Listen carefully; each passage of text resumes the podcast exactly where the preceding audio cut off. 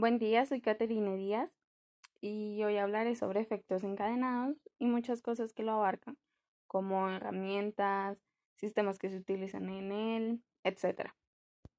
Primero te explico qué es una máquina de efectos encadenados. Bueno, em, una máquina de efectos encadenados es en donde deben haber movimientos seguidos, sin intervención de la persona, más que una vez. Generalmente esta intervención es al principio y bueno, se usa por lo general una canica que se hace deslizar sobre algún ensamblaje o parte de la máquina y sigue desencadenando más y más movimientos por sí sola. Por lo general en la mayoría de las máquinas las partes que más sobresaltan son rampas rectas, rampas curvas, dominós, caída de objetos, sistema de poleas, interruptor, bombillos y algunas veces un motor.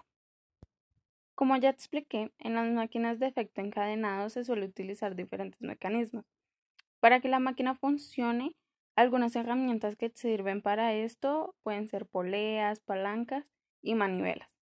Cada uno transmite movimiento de manera distinta. En el caso de las palancas, se produce un movimiento giratorio a partir del alternativo de varios pistones cuyos puntos muertos no se producen al mismo tiempo.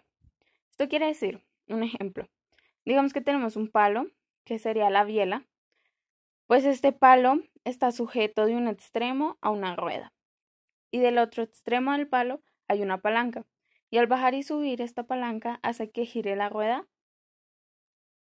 Así básicamente sería el movimiento de la palanca. Para el caso de las poleas, estas pueden cambiar la velocidad cambiando el diámetro de una rueda de polea. Lo que básicamente es una polea más pequeña que gira una polea más grande hace que la más grande se mueva más lenta, pero con más potencia del eje. Una polea más grande que gira una polea más pequeña da como resultado que la más pequeña gire más rápido, pero con menos potencia del eje. El sistema Viena manivela emplea básicamente una manivela, un soporte y una biela, cuya cabeza se conecta con el eje excéntrico de la manivela para el sistema excéntrico biela, se sustituye la manivela por una excéntrica conectando la biela al eje excéntrico y siendo el resto del mecanismo semejante al anterior. Bueno, además de estos sistemas de movimiento, existen otras herramientas que se utilizan en estas máquinas. Una de estas herramientas son los temporizadores, que son un instrumento que tienen en su interior un contador, el cual se encarga de medir los minutos que han transcurrido. Además, posee una alarma que se enciende cuando se cumple con el tiempo programado o estimado. Sirve para regular o controlar el tiempo de manera tal que se pueda activar o desactivar un circuito de acuerdo con ello. Algunos ejemplos de temporizadores pueden ser los temporizadores a la conexión y a la desconexión, temporizadores electrónicos, temporizadores térmicos y temporizadores magnéticos. La hidráulica y neumática también pueden hacer parte de estos efectos encadenados, ya que son impulsadores que generan energía y así pueden dar potencia a las máquinas.